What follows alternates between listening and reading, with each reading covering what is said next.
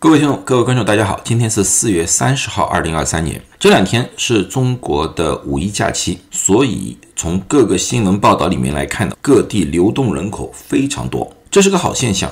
也就是说，中国不管什么地方，大部分人的生活已经进入了正轨。但是从一个医护角度来说的话，必要的提醒还是需要的。第一个，我们先看看中国香港的阳性确诊率，上一周。我做过这个视频，我已经告诉大家，那个时候香港的阳性比例是百分之二点八六，这一周有明显的上升，阳性比例变成了三点七七。从这幅图上也可以看到，阳性比例有了很大的一个提升。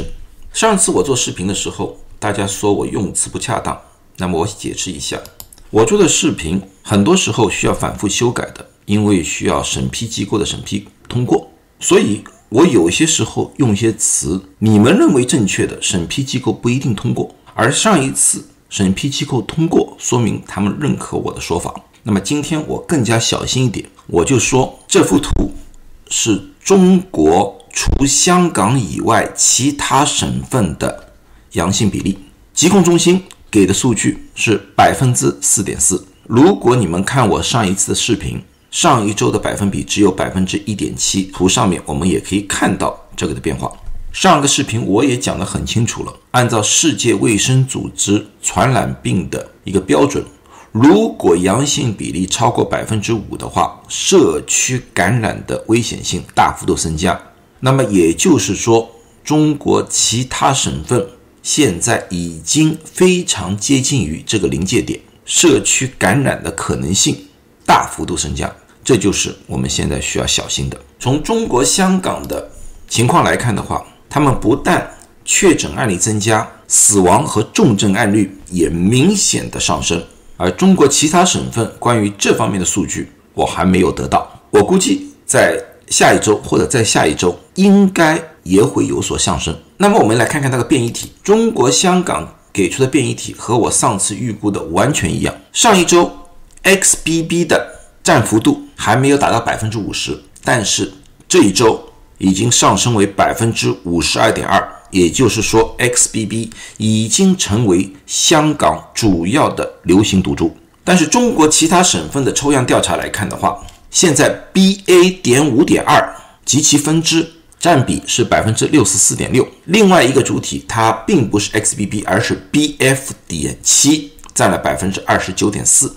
XBB 占比。是非常低的，这个让我不得不有所担心，因为大部分的人认为，去年十二月份的中国其他省份的那个疫情，已经让中国形成了一个群体免疫，也就是说，那时流行的最主要的变异体 BA. 点二和 BA. 点五，大部分的人已经被感染了，已经对它产生了一个免疫。但是从这个变异图来看的话，当时的群体免疫并不彻底。现在还是大部分能感染的 BA. 点五。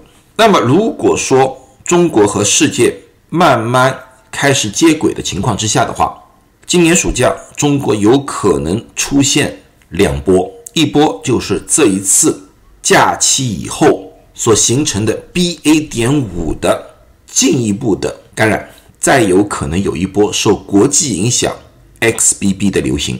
但是我并不是想吓大家。去年十二月份的部分免疫还是存在的，在这种情况之下的大部分人被感染之后的症状会轻，大部分的人也不会变成重症和死亡。但是我们不得不更加小心那些免疫能力比较低下的，特别是老人家。